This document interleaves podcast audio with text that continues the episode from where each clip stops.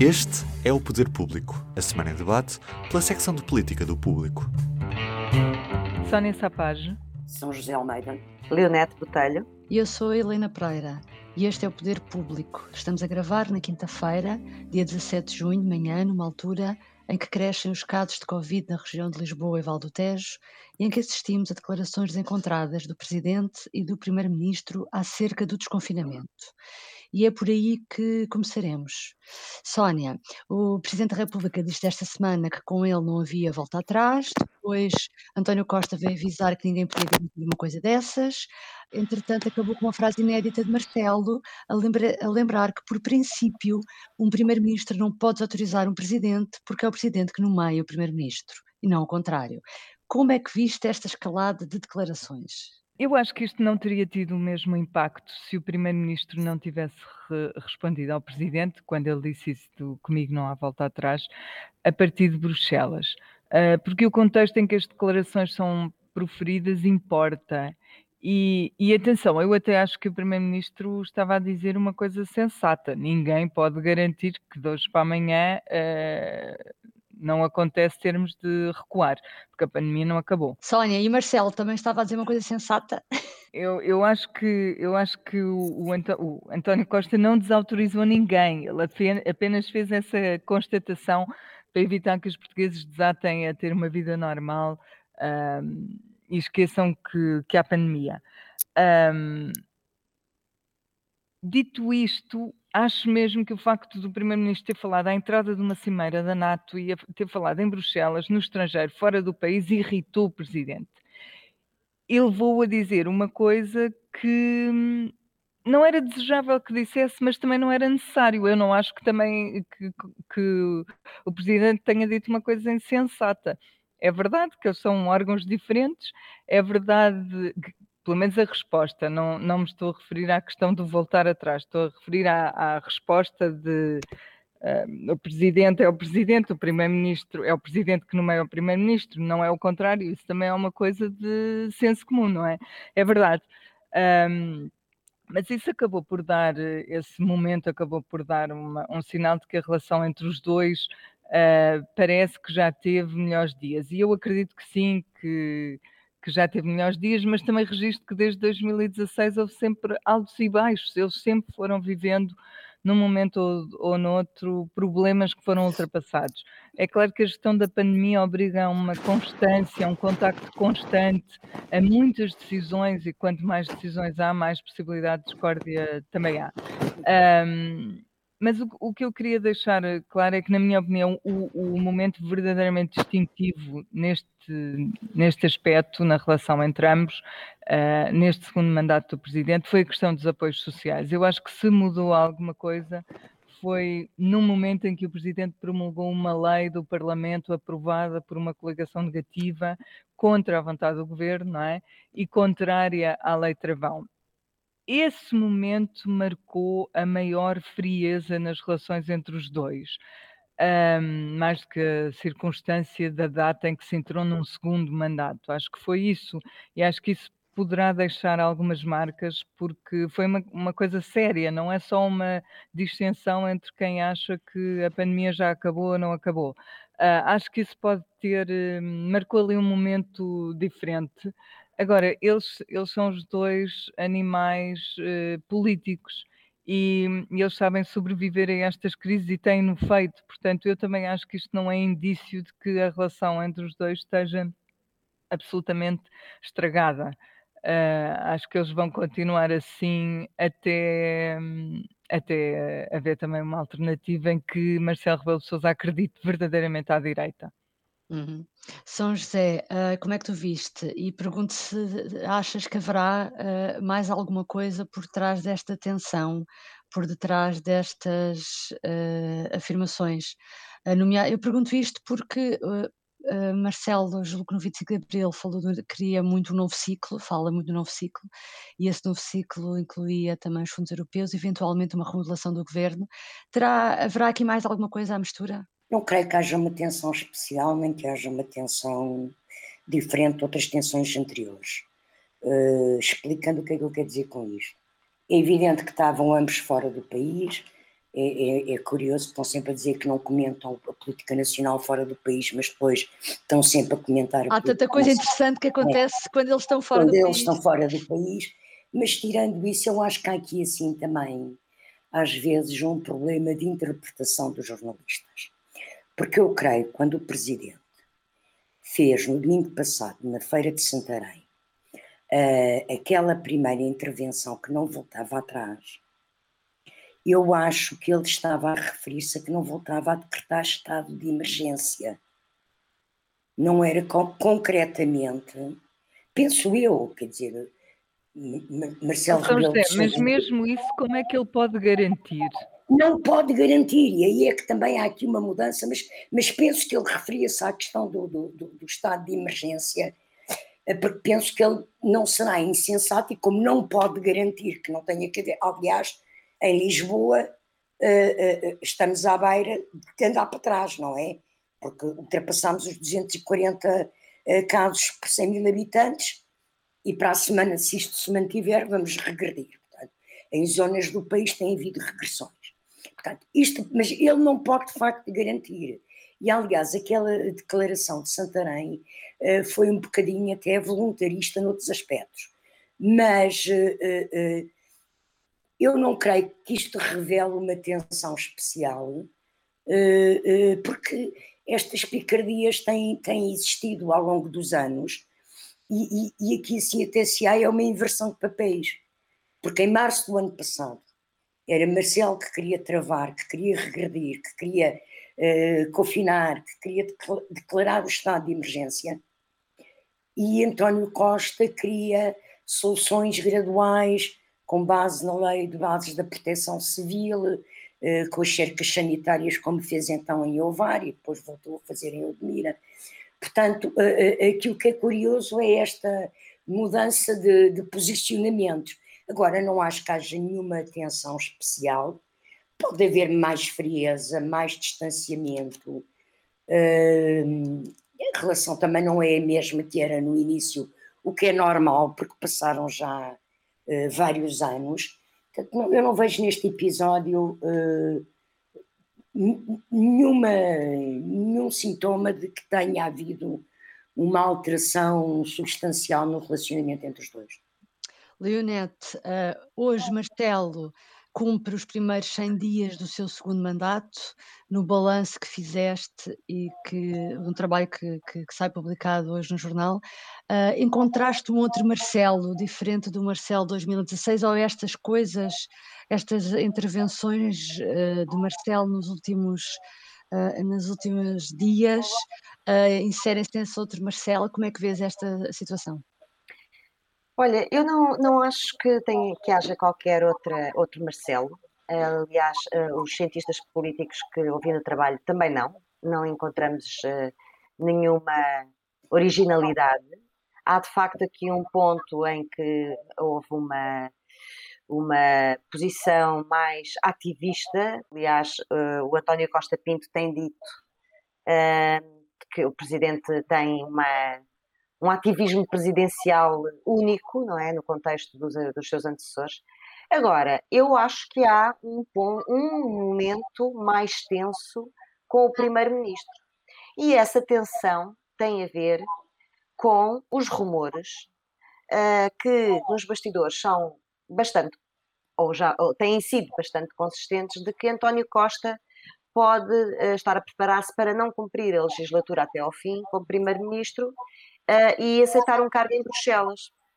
E, portanto, de facto, como a Sónia disse, o facto de, do Primeiro-Ministro ter dito a partir de Bruxelas que nem o Presidente da República uh, uh, podia garantir que não se voltava atrás. E já vamos à parte de voltar atrás, que eu também acho que há aqui alguma coisa a, a, sublinhar nesse aspecto. Uh, e do, do, do, próprio Presidente estar fora, também se enquadram nisso. É preciso lembrar que o próprio Marcelo Rebelo de Sousa, na Antena 1, há cerca de 15 dias, 3 semanas, não me recordo, numa entrevista que deu ao programa Geometria Variável, uh, teve uma reação bastante uh, uh, acesa quando questionado sobre a possibilidade de António Costa sair antes do fim da legislatura e de ir para a Europa. E ele responde assim: vai para a Europa como? Mas como é que ele vai para a Europa? tem uma legislatura, assumiu um compromisso, portanto, a partir daqui não, não, não repetirei as palavras ipsis verbis, mas tem, assumiu um compromisso com o país, estamos no momento de crise em que estamos, como é que isso pode ser feito? E é também preciso ver que eh, isto não é, uh, isto é um Presidente da República a falar. Uh, e, e, o Presidente da República, uh, tendo embora esse ativismo presidencial que não só tem a ver com a atuação, mas também com o comentário que faz, desde o primeiro dia à vida política normal, não é? Portanto, desde o início do mandato, do primeiro mandato que ele é assim, comenta tudo. Uh, isto também revela, e o Marcelo, o Presidente da República, tem obviamente informação que nós não temos, e revela que há de facto uma tensão em torno de, deste cenário, o que também tem, eh, de alguma forma, se comprova com a tensão que há dentro do próprio PS com os possíveis sucessores. Portanto, eu, eu acho que sim, que há um momento de tensão, uh, porque uh, o Presidente da República já sinalizou verbalmente que vê com muito maus olhos que esse cenário possa acontecer. Dito isto, em relação à gestão da pandemia, e tal como já disseram a São José e a Sónia, foi sempre um, um motivo de alguma tensão entre o Presidente e o Primeiro-Ministro. Há de facto aqui uma, uma alteração substancial não na posição dos dois, que também há, mas sobretudo nos factos, não é? E sobretudo na, na circunstância em que se vive hoje e que não é comparável de maneira nenhuma com março de 2020, nem sequer com março de 2021, em que estavam a começar a ser vacinadas, ainda estavam a ser vacinadas as pessoas com mais de 80 anos. Portanto, nós estamos em junho de 2021 e estes últimos 3, 4 meses são, tem, há uma evolução muito grande e basta olhar também para uh, a gravidade da doença, o número de mortes face aos casos, uh, o número de internados e, e ainda mais em, em, cuidado, em, em, internados em cuidados intensivos e de óbitos. Portanto, há uma diferença bastante grande, abissal até, entre março de 2021 até, se quisermos, e hoje.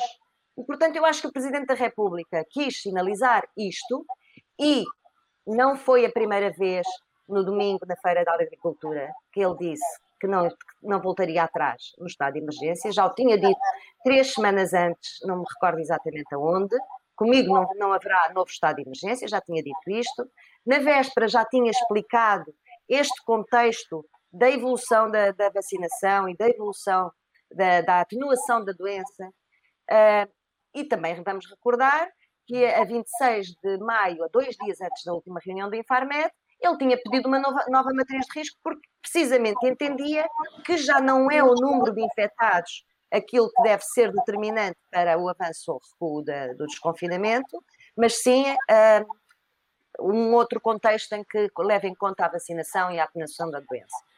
Com uma outra, um outro fator, e com isto me calo, prometo, com outro fator uh, ainda também interessante, que é há também aqui um remoque do Presidente da República, obviamente, e foram muitos ao longo destes anos, e há aqui em particular um remoque do Presidente em relação à, àquilo que aconteceu nos festejos do Sporting, do, do, Campeonato Nacional e nos festejos da Champions. Quer dizer, vem agora dizer que vamos voltar atrás, quando naqueles momentos foram permitidas, que, era um, que ainda era um momento diferente da pandemia até, foram permitidas uh, ações que não são sequer permitidas aos, aos nacionais. Aquilo que o Marcelo, Marcelo chegou a criticar é, a bolha. Que depende de mim, ou seja, no estado de emergência, não voltaremos atrás. Foi uhum. isto que ele disse. Uhum. Uh, agora, também se sabe que Presidente e Primeiro-Ministro, e Governo em geral, ou o Ministro da Administração Interna, divergem naquilo que é possível fazer dentro ou fora do estado de emergência. Sim. Uh, nos últimos dias também tem havido grande agitação a norte, por outro motivo, tem a ver com as autárquicas e com o facto de ter havido um candidato que foi anunciado como sendo candidato ao Porto do PS, uh, ah, Eduardo Pinheiro, escolhido por uh, António Costa, mas que depois acabou por desistir perante críticas internas do PS Porto. Sónia, quem é que ficou pior na, nesta, na fotografia? Isto não terá sido uma humilhação para o PS? A situação do PS no Porto uh, não é ideal, não foi a, a, ideal, eu não usaria o termo humilhante, mas uh, foi, é, é, difícil e vai ter reflexos na, nas eleições, acho eu. Porque um partido que não consegue convencer os seus próprios militantes também não consegue convencer os eleitores. E neste caso não foi os militantes, foi não conseguiu convencer candidatos. Um, dando como exemplo o Eduardo Pinheiro. Uh, portanto, vai ser difícil ter um bom, um bom resultado. Mas importa recordar que os resultados eleitorais de 2017 foram bastante polarizados também entre o, o PS e o Moreira. O Moreira teve mais de 44%, o PS ficou-se ali pelos 28% e tal. Uh, depois os outros partidos foi tudo para baixo de 10, o PST com 10 e tudo para baixo por 10. Portanto, as coisas estavam praticamente ali entre, entre Rui Moreira, entre dois polos, Rui Moreira e o PS. E o, o PSD teve um resultado historicamente curto que Rui Rio está a contar que não aconteça desta vez. Um, apesar do candidato para quem ver de Lisboa não parece genial, mas há quem diga que no Porto pode beneficiar da, da herança de Rui Rio. Um, ou seja, isto onde eu queria chegar é que o Porto vai ser importante para o PS, uh, porque o, o, resultado do PS vai uh, definir uh, a humilhação da derrota ou não, mas também vai ser importante para o, para o PST, porque mais do que noutra autarquia qualquer do país, eu acho que vai ser ali que se vai perceber se Rui Rio ainda tem cachê político porque quando ele escolhe Vladimir Feliz, que era um homem da sua equipa antiga na autarquia, ele está a pôr-se de facto um, em jogo. Mas acontece que estas eleições têm uma circunstância diferente e muito diferente das anteriores, que é Rui Moreira, que hoje apresenta a candidatura, hoje à tarde, vai para uma campanha acusado, ou seja, sabendo que vai ser julgado uh, no âmbito do caso Selminho. E isso pode mudar de facto tudo, pode deixá-lo mais fragilizado, pode abrir. Um, abrir a hipótese de outros partidos terem outras votações e de ser tudo muito disperso, as, as eleições uh, serem todas muito dispersas. Portanto, estas incógnitas todas, para mim, vão criar um, um caldeirão interessante no Porto. Vai ser uma das disputas uh, mais interessantes de acompanhar. E na noite eleitoral e também, provavelmente, no pós. Eu digo isto, mas não voto no Porto, não é? Longe do Porto. Uhum. São José, Tiago Barbosa Ribeiro, como, como a Sónia agora recordava, uh, tem possibilidades de repetir a votação de 28% de há quatro anos ou poderá o PS cair para a terceira força nas próximas eleições autárquicas no Porto? Poder pode, eu acho que no Porto, nestas eleições, há muita coisa em aberto por um lado, pelo caso Selmin, como, como, como a Sónia disse, não é? Uh, que pode prejudicar Rui Moreira, embora eu creia que Rui Moreira tem as eleições no Porto ganhas, mas uh, uh, o que acontecer, ou, ou seja, a força que ficar em segundo lugar no Porto vai ter influência na leitura nacional dos resultados um, e, e, e, neste momento está em aberto será o PS, será o PSD.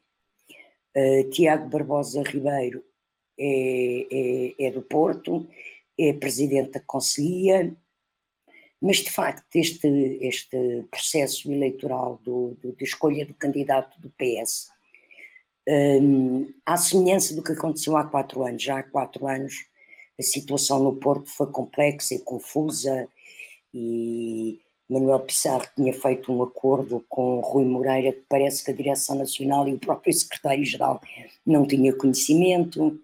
Um, agora, Manuel Pizarro voltou a ter uma influência grande neste processo, e ao que parece até na, na desistência de Eduardo Pinheiro, uh, porque ao nível federativo não houve logo um apoio à escolha. Um, houve até o anúncio de que queria haver um, um chumbo do nome dele numa reunião partidária, um, e portanto é, é, um processo que, que, é, que é estranho, e, e é tanto mais estranho que o PS no Porto é um partido que tem força eleitoral, não é? O PS no Porto, em, em eleições legislativas, tem presença eleitoral e depois quando chegamos às autárquicas parece que desce quase para metade da votação que tem em legislativas. Ora, há aqui qualquer coisa que não se percebe muito bem o que é que se passa naquela federação e naquela conselhia, que parece que os dirigentes locais do PS estão mais envolvidos em guerras pessoais uns contra os outros e uma guerra de tendências internas, um, do que propriamente encontrar uma solução para voltar a presidir à Câmara do Porto. E isto é estranho, eu acho isto estranho e até um bocado incompreensível. Uhum. Admito que a responsabilidade não seja só de Manuel Pizarro, porque não é só dele que dependem as soluções, mas que a, a, Federação do Porto, na cidade do Porto, tem tido problemas desde que Manuel Pizarro está à frente da, da Federação, é, é, parece-me um facto real, não é? pronto, vamos ver se a campanha corre bem para todos, se todos os partidos conseguem fazer campanha sem, sem tensões e que, pronto, e depois veremos quais são os resultados e daí se tirarão as leituras nacionais. Uh, Leonete, tu, todas nós és a que conhece melhor a realidade do Porto, qual é a tua explicação para isto? Porque é que eh, como é que é possível que tanto o PS como o PSD uh, eh, não consigam apresentar candidatos autárquicos que sejam figuras nacionais, trata-se da, da, da, segunda maior cidade do país, e existem quadros nacionais do Porto, tanto no PS e no PSD, mas depois, na altura realmente das eleições, eles não aparecem. Uh, é uma espécie de eucalipto no Porto? Eu acho que neste momento é, uh, eu acho que neste momento é, e talvez isso just, uh, explique grande parte do, das recusas, mas não todas.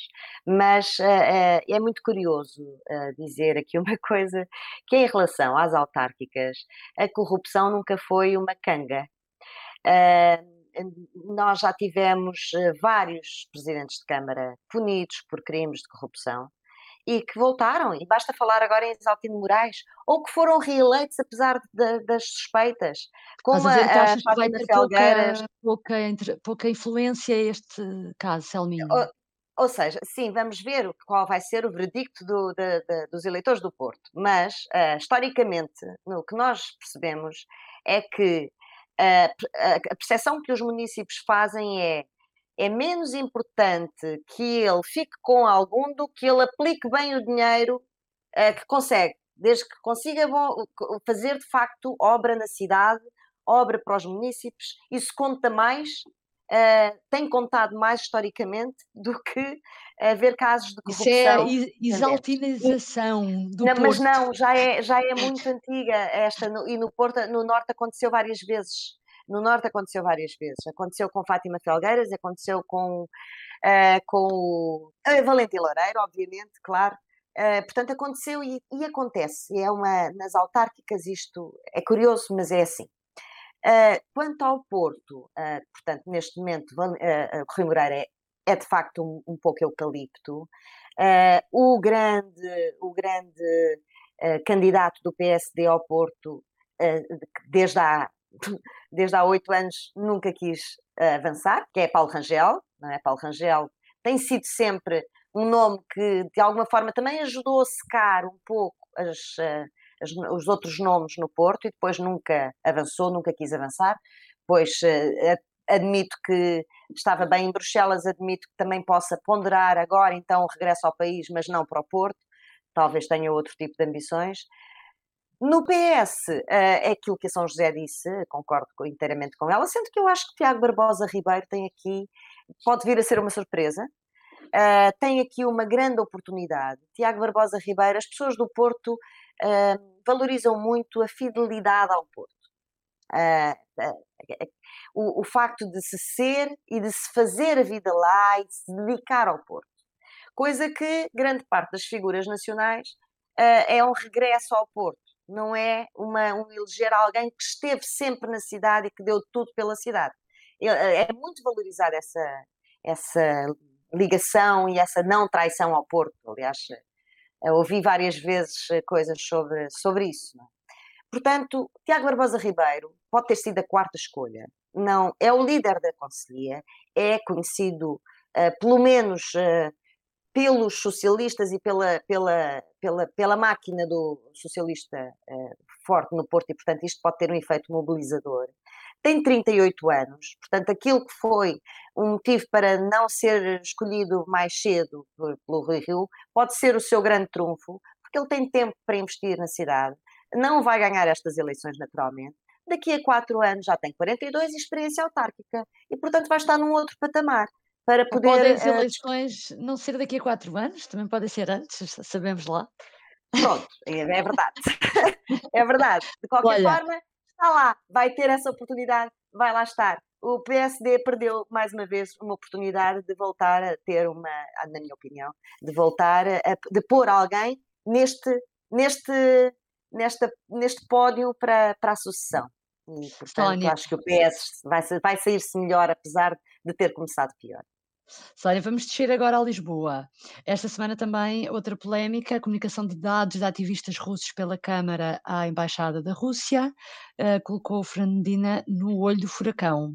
Fernandina parte fragilizado para este arranque de campanha e também uh, isto pode influenciar uh, os resultados? Ainda há, ainda há tanta dúvida e tanta poeira no ar que eu não ainda, tenho uma exatamente, ainda não sabe a auditoria, exatamente. Mas a auditoria é um, irá revelar, não é? Mas não é uma coisa boa, não é? Não, por um lado, eh, eu não consigo compreender que uma coisa destas aconteça, que um ativista de pleno direito esteja a manifestar-se num país livre e democrático e veja os seus dados eh, comunicados assim como se fosse quase uma burocracia própria do país contra o qual ele, ele se está a, a manifestar. E não acho aceitável, acho que a lei de 74 não explica tudo e espero mesmo que a auditoria, cujos resultados estão previstos para, para breve e que a Câmara prometeu, traga alguma luz porque caso a coisa não seja esclarecida, eu acho que sim, que pode, pode ser o pior que poderia ter acontecido a, a Fernando Medina nestas eh, pré, nesta pré-campanha. Uhum. Mas por outro lado, também acho que a gestão da pandemia toca mais diretamente aos eleitores e acho que isso poderá prejudicar mais ou menos Fernando Medina e outros autarcas do país, não só Fernando Medina. Não que seja uma, uma responsabilidade totalmente deles, ou que seja uma responsabilidade especial deles, porque não é, mas no fundo eles são a cara uh, em quem os eleitores ou se podem vingar ou, se, ou, pode, ou a cara que podem premiar, no caso da avaliação ser positiva. Portanto, eu acho que é um episódio negativo, sim, sem dúvida nenhuma, mas acho que a, a, forma como Lisboa venha a estar em outubro ou setembro, quando forem as eleições, vai ser mais determinante. Uhum. Eh, na resposta a esta questão da partilha de dados, António Costa reagiu dizendo que é uma polémica que não passa do balcão da Câmara Municipal de Lisboa, desvalorizando completamente. Concordas com, com António Costa? Isto é de desvalorizar uh, ou não há aqui algum sinal uh, de alguma arrogância da parte do Primeiro-Ministro na forma como encara um episódio que, a todos, todos os níveis é grave. Não, não concordo nada com António Costa em relação a este assunto. Eu acho que o assunto é grave e vamos por pontos. É grave porque o que está em causa é grave, ou seja, os dados pessoais não podem ser transmitidos a forma como foram, e que ao tudo indica é um procedimento longo, é um procedimento mecânico e automático, e que mostra um enorme desleixo na forma como a Lei de Proteção de Dados foi acompanhada na Câmara de Lisboa. Porque há um responsável pela proteção de dados, que é o secretário-geral, que tem competências legais para coordenar isto, eu sei que o mail é de uma pessoa do gabinete eh, do, do, do, Presidente da Câmara, portanto, ainda mais responsabiliza o Presidente da Câmara para que essas questões fossem devidamente tratadas, e mais, tanto quanto já li, uh, uh, é o mesmo funcionário que terá perdido o mail da PSP sobre a festa do Sporting um, o que manifestamente parece-me ser alguém que não está a cumprir as suas funções como deve ser. É? Essa é a auditoria que também temos à espera também. É, da, portanto, do, do Sporting, isto fragiliza o Presidente da Câmara, porque é alguém do gabinete dele que manifestamente anda distraído, não é? Faz reenvios de mails sem tirar os nomes e os, ou da, as moradas e os telefones, etc. Portanto, perdem-se mails. Uh, isto numa cidade em que eu penso uh, que, é, que, é, que, o, que, o, perfil sociológico da cidade de Lisboa e do Conselho de Lisboa tem uma margem, uh, uma percentagem substancial de pessoas que valorizam o respeito pelos direitos humanos. E, portanto, eu penso que isto pode prejudicar eleitoralmente, de forma substancial, Fernando Medina. Vamos ver o inquérito, Vamos ver o que é que acontece aos responsáveis sobre isto. É evidente que há aqui sempre responsabilidade política, mas como diz a Sónia, as pessoas também vão valorizar o que é a situação da pandemia. E se até aqui Fernando Medina teve uma, um perfil um, com fases, ele numa primeira fase da pandemia há um ano andou desaparecido em combate, não se via, manifestamente percebe-se que ele tinha um projeto para a cidade que assentava no turismo, que de repente implodiu e ele andou ali uns meses eh, pronto, a tentar encontrar um novo rumo para, o seu, para a sua gestão autárquica. Depois eh, teve uma presença bastante ativa e está a ter no que é a distribuição de apoios a comerciantes e a pequenos empresários na cidade de, eh, que é visível, é visível. A gente vai às lojas, fala, pergunta. Sim, a Câmara fez um esforço, fez um esforço para tem, apoiar. Tem, tem, mantido empresas a, a, funcionar e completado o trabalho uh, do governo. E também tem, aqui lançou, foi o primeiro a lançar aquela política dos testes grátis nas farmácias, portanto, tem tido uma presença ativa no combate à pandemia. Isso pode ser que venha a ser valorizado uh, até mais uh, do que, do que a, a, violação de direitos humanos, mas eu penso que isto é uma marca, que é uma marca uhum. grave e que é evidente que ele até podia não saber, mas deveria ter havido uma, uma presença maior, e eu insisto isto, quando, foi, quando apareceu a lei de proteção de dados em 2018, supostamente foi dada formação aos funcionários das câmaras municipais. Supostamente há um responsável que é o secretário-geral que devia ter acompanhado essa formação, devia ter introduzido procedimentos de proteção de dados, e ao que tudo indica, há um funcionário, pelo menos me parece é um e é o mesmo, que não tem, nem, nem sequer tem cuidado uh, com a proteção de dados, nem com coisa nenhuma, não é? Uhum. Perde mails, uh, pronto. Portanto, uh, há que aguardar pelo inquérito, mas uh, isto não é, não é positivo. Sim. Leonete, como é que achas que isto vai acabar? Vai ter que haver consequências, demissões, demissões de quadros técnicos ou eventualmente uh, a nível político? Bom, como é que eu acho que vai acabar? É com demissões ou responsabilizações no, ao nível técnico, ao nível do balcão, como aliás já profetizou o, o, o Primeiro-Ministro. Agora, como é que eu acho que devia o que é que eu acho que devia acontecer? Acho que devia haver uma, um regresso a 2011, antes de mais. E o regresso a 2011 é, é naturalmente antes do Regulamento Geral de Proteção de Dados, mas é muito posterior uh, à Constituição da República de 76, é muito posterior uh, a muitos outros, uh, inclusive é posterior à forma como como os governos civis faziam essa, essa gestão de dados antes de serem passadas essas competências para as câmaras uh, com o fim dos governos civis.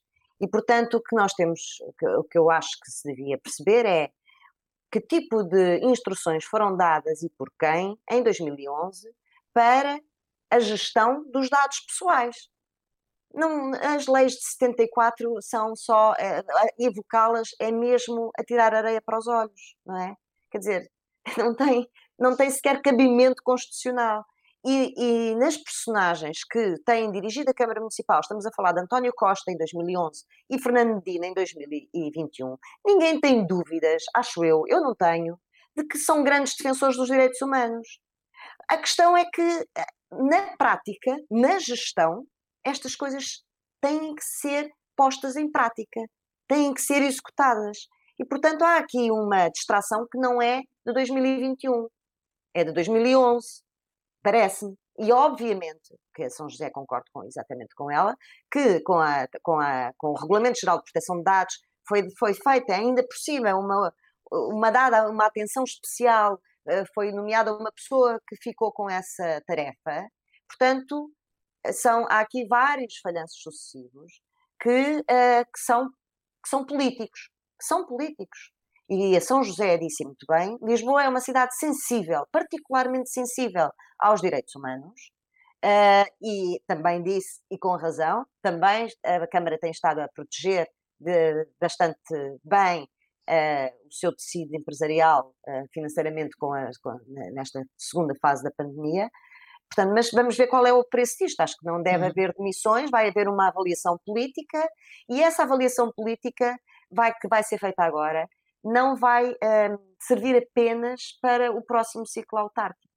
Esta avaliação política vai servir para a sucessão do PS, não é? Vai servir, seja em que momento ela se colocar, uh, vai ser, é, é uma marca que fica, seja qual for o desfecho das auditorias e dos processos, é uma marca que vai ficar injusta ou justamente uh, em cima de Fernando Medina.